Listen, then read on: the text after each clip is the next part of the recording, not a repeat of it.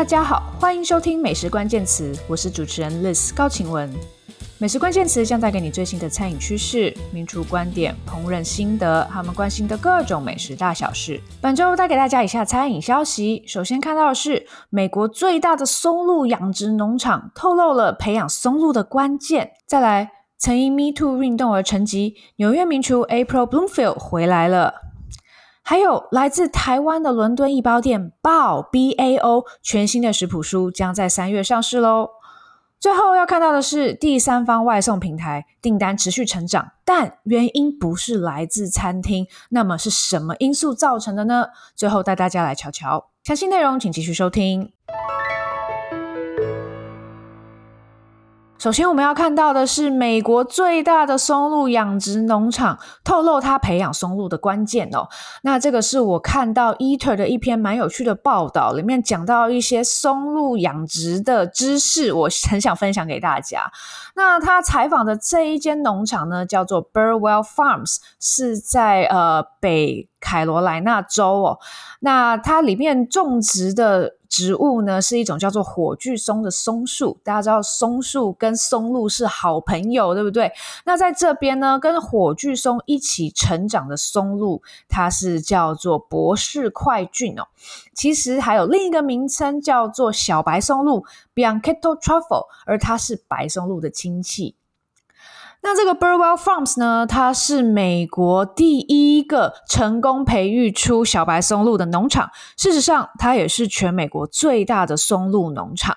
光是单一天，它就能够收获呃上千美元的松露。那不过很有趣的是，虽然这个市场很大哦，消费者的需求很强，而且呢利润也蛮好的。Burwell Farms 却没有面临很强烈的竞争，这是因为全美国只有几间松露的农场而已哦，而且呢，呃，其中有很少的业者是在试着培育这个小白松露，而小白松露它原本的是原原生于意大利，所以在意大利以外的地方是几乎没有什么人去种这个小白松露。好，那这边要提到一些松露种植的知识哦。那大家可能印象中都认为松露是野外采集的，它很难人工培育嘛。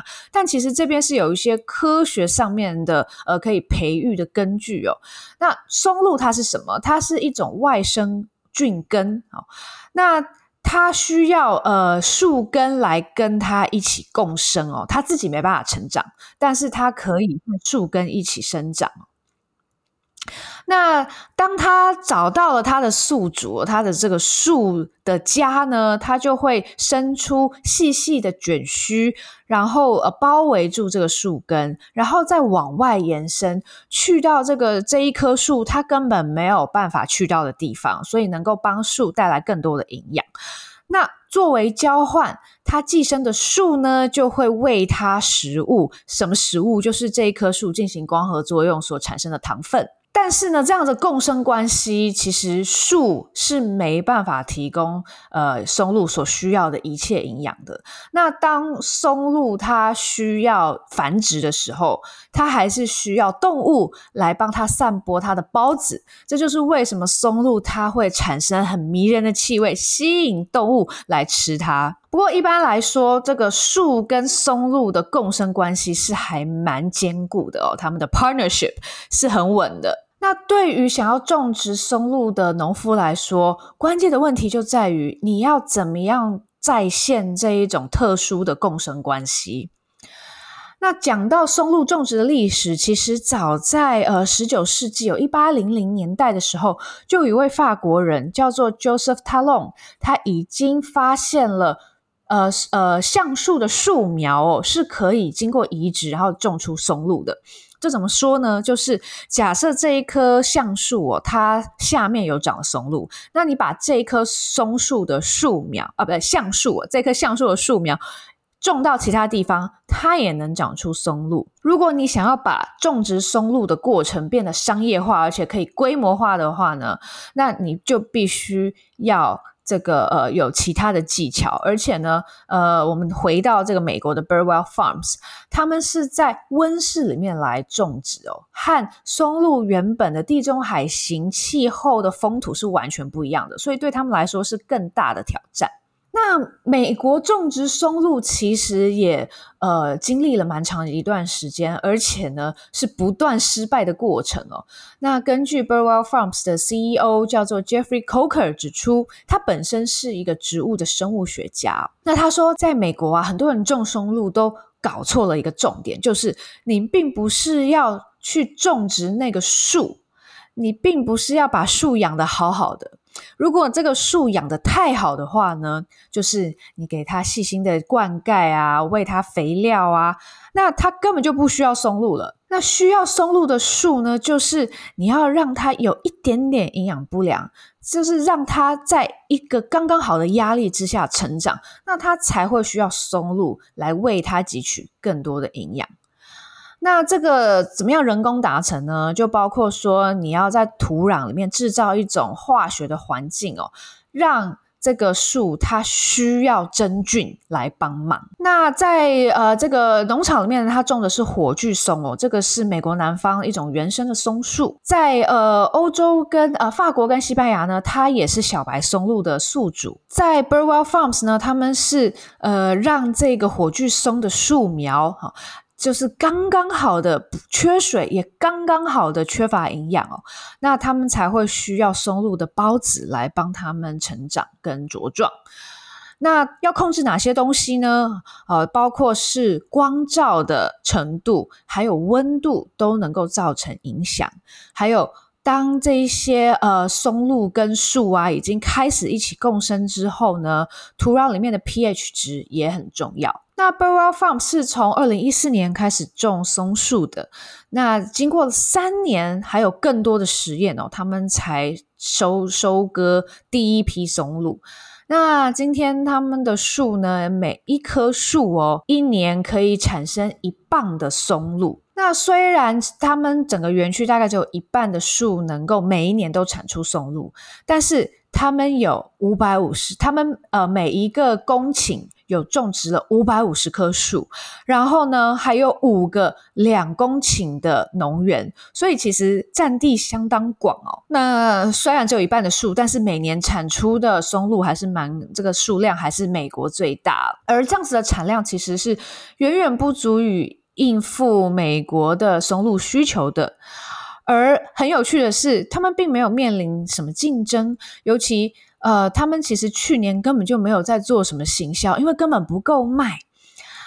那这也是为什么 Burwell Farms 他们同时也有在贩售，已经有接价了这个松露包子的松树，就是希望有人来买这些树苗去种啊，这样。他们才能够打造一个比较成熟的市场，因为没有竞争，表示这市场太小了。他们希望更多的竞争者加入，来，大家都来种植松露吧，才能把市场做大。那 Burwell Farms 的 CEO 就说啊，他觉得现在美国的松露种植啊，就很像美国的葡萄酒，在一九六零年代那样开始要崛起哦。那在一九六零年代，加州的酒啊，就是被认为品质不好，甜甜的，然后很便宜，嗯、然后只有几个。呃，比较有野心的酿酒师想要做出好酒，他认为美国的松露种植，也就是现在这个，也就是这样子的情况。那他也预期说，美国的松露养殖呢，接下来会呃开始成长哦，绝对会是下一个大的趋势。那他说，接下来五到十年呢，可能会有一个比较缓慢的成长，然后就会看到一个爆炸性的成长。他是这样预估的。那台湾这两年呢，其实也有呃养培养松露的讨论。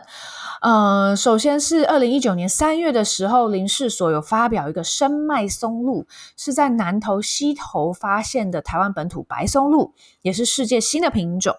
当时研究团队是花了五年的时间才培养成功，目前也顺利把技术移转给民间业者了。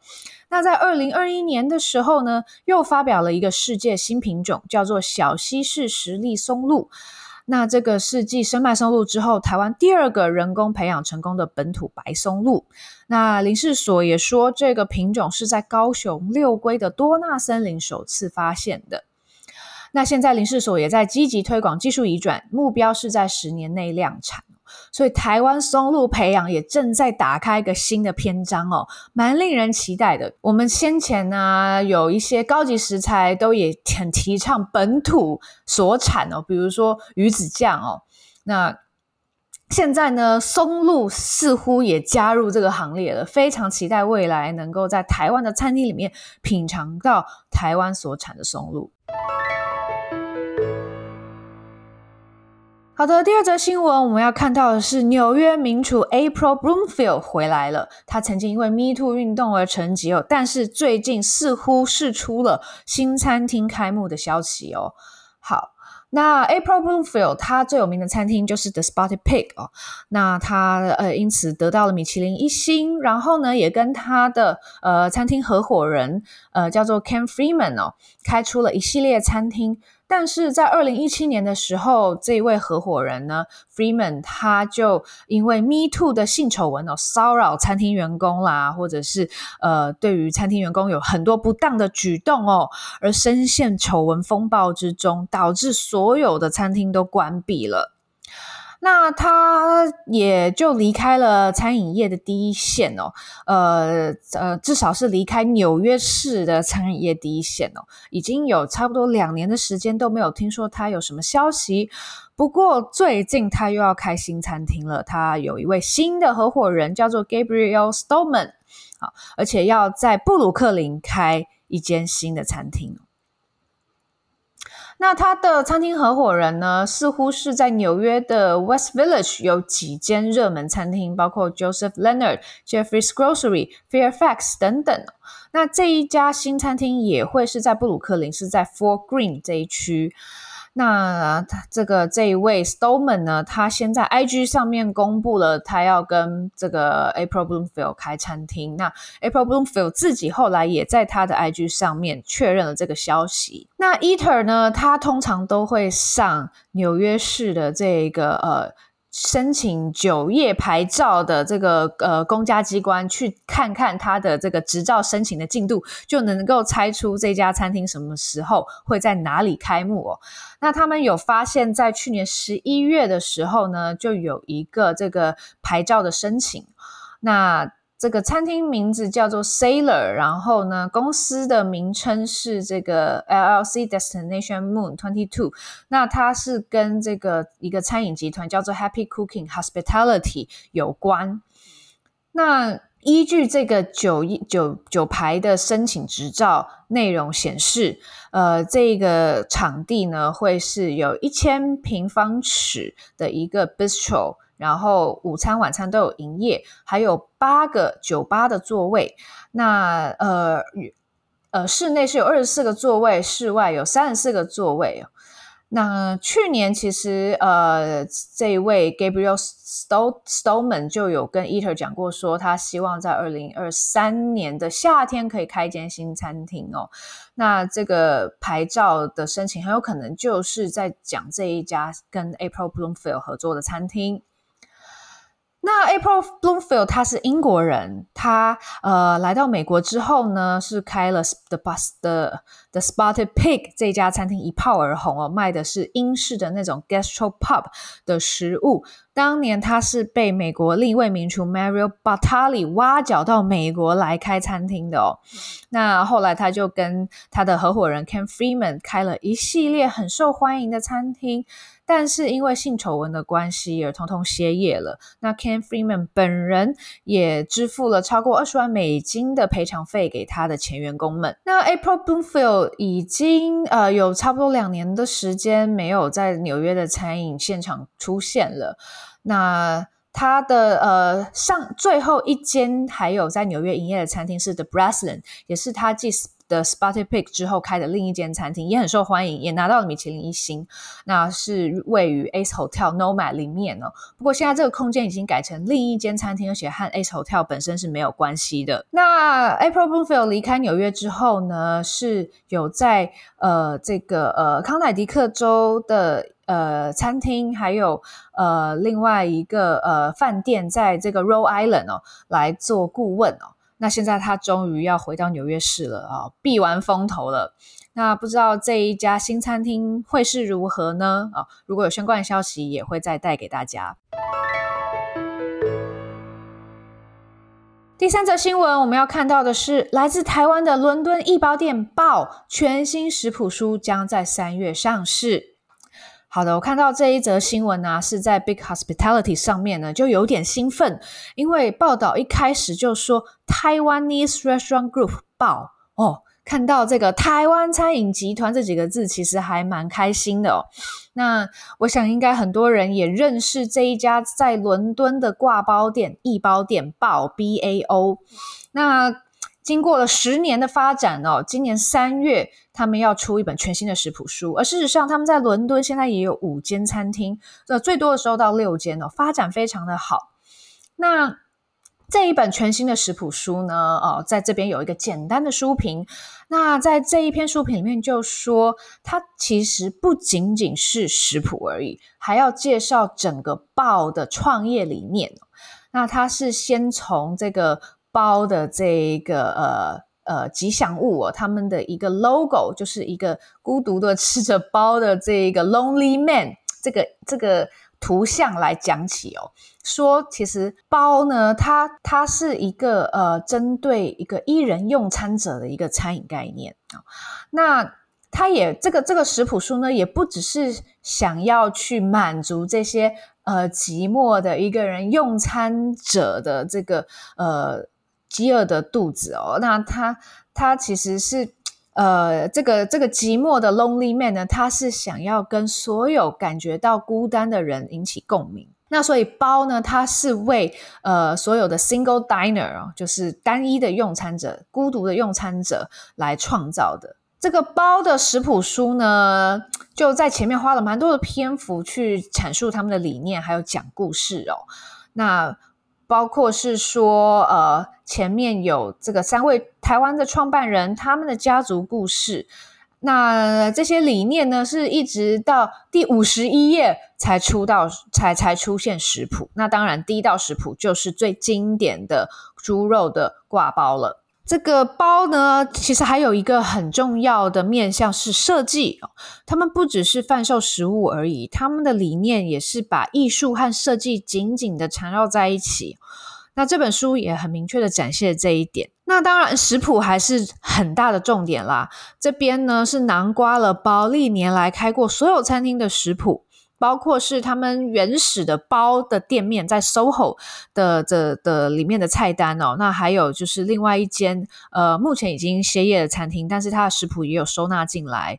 那还有现在在 Borough 里面的 Grill House 跟 Kings Cross 有一个台湾式的咖啡，然后还有在 Shoreditch 有一个面店哦，这些不同餐厅的菜色都有被收纳进来。那呃呃，总共呢是有这个差不多一百道菜哦，在这本食谱里面哦，构成了这个包的饮食宇宙。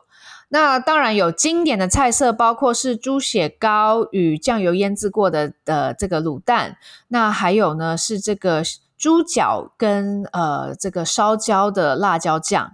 以及牛臀肉盖和嗯陈年的白白印油，那另外还有这个呃牛小排的这个 pancake 的松饼哦，还有跟牛骨髓搭配在一起。另外还有这个牛肉跟台北奶油饭，嗯，beef and Taipei butter rice，这个听起来还蛮有趣的。那另外还有羊肉饺子哦，那。这些菜呢，其实当然是有经过一些变化，有些 twist，和我们在台湾吃到的一定不能完全一样，因为你是在英国开餐厅，你不是在台湾开餐厅哦，你还是要适应当地的口味。那它也加入了一些嗯比较时尚的元素跟一些创意在里面哦。那我觉得这个是我自己很感兴趣的，我也想要去尝尝看这个经过了英国的风土的孕育出来的。呃，不一样的台湾小吃会是什么模样？那当然，呃，挂包也是一个重点啦。它总共有十四款挂包的食谱，里面也是有一些比较有创意的口味，包括是咖喱起司，还有虾松，好、哦、鸡块。还有早餐香肠跟好利克这个巧克力饮品，好利克冰淇淋的油炸版本哦，诶，相当有趣。那包的饮料也是一大特色，而且和食物是具备同等重要的地位。那里面呢，有一些也是台湾人感觉很亲切的元素啊，包括养乐多哦，它呃还有芦荟哦等等的。那这个里面有几道饮品，包括是像是这个 Melon Floatini，就是呃上面有漂浮着泡沫哦，哈密瓜口味的，或是 Sweet Potato Sour 地瓜的 sour 调酒，或者是呃这个养乐多 Float，嗯，我觉得听起来都蛮吸引人的。台湾的饮料店可以参考一下。那包是在二零一三年从一个市集摊贩起家，在二零一五年正式成为餐厅。那这十年来，真的开了很多不同的分店哦。那全新的食谱书会在三月二号上市，呃，我想台湾应该也买得到。那我自己是很想去伦敦吃吃看他们诠释的台湾小吃，希望今年有机会喽。后则新闻，我们要看到的是第三方外送平台订单持续成长，是什么因素造成的呢？好，这边是 Restaurant Business 的报道哦，一个比较商业性质的报道，提到说 DoorDash 美国最大的第三方外送平台，去年第四季的订单创新高，总共有四亿六千七百万份，这么多。那这这边要探讨的是，这些需求是从哪里来的呢？好，那你可以看到是，呃，消费者对于外送的需求还是很强劲的，可是。它并不必然是来自于餐厅外送，那当然，餐厅外送还是这些外送平台很重要的一个部分。可是现在有其他的项目成长更快速。那以 DoorDash 来说，它的生鲜杂货的外送哦，成长了百分之一百，在去年。那还有呃便利商店的外送呢，则是成长了百分之六十。对于 DoorDash 来说，这些都是很很有意义、很有感的成长。那他们也正在吸引更多新的用户，这些新的用户不见得是要。要订购餐厅外送，而是很多非餐厅外送的领域哦，他们比较有兴趣。那还是要澄清一下啦，就是说，呃，DoorDash 大部分的用户呢，还是会使用这个 App 来来订购已经呃已经烹调好的食物哦。但是呢，呃，其他非餐厅部门的成长呢是更快的。那以去年来说，DoorDash 的呃每月活跃用户，呃是有百分之十四来自于非餐厅的类别，而今年呢，这个数字来到了百分之十七。那 DoorDash 显然是要投注更多资源在这些非餐厅的类别哦。那像今年早前呢，它就呃推出了一个呃包裹取件的服务。那还有，他们去年在美国超级杯也投下了广告，而这个广告主打的是生鲜杂货的外送。那对于 DoorDash 的竞争者 Uber Eats 情况也是相同，他们去年第四季的这个呃订单的成长呢是百分之六哦，相较于前一年哦。而 Uber Eats 哦，它也是蛮关注于餐厅以外的外送类别哦，包括是呃这个杂货超市的外送哦，他们有一些新的合作联盟，以及这个呃其他非食物的外送。那这些非餐厅类别的外送。送呢，都变成了 DoorDash 跟 Uber Eats 这样子类似的外送平台的成长的动力。那这个呢，对于餐厅业者来说呢，呃，或者是评论分析者来说呢，呃，餐厅这个外送呢，的确是呃没有像先前疫情中成长那么快了，甚至还出现停滞的状况哦。那以美国的连锁餐厅 Chipotle Grill 来说呢，他们的外送订单就跌了百分之十五哦，在去年第四季的时候，那他的 CEO 是把这个归咎于呃通膨哦，还有就是很多消费者他转为这个到现场去取取货了，转为 pick up 这样的形式哦。那麦当劳也看到类似的模式，呃，他们发现更多消费者回到疫情前的订餐方式。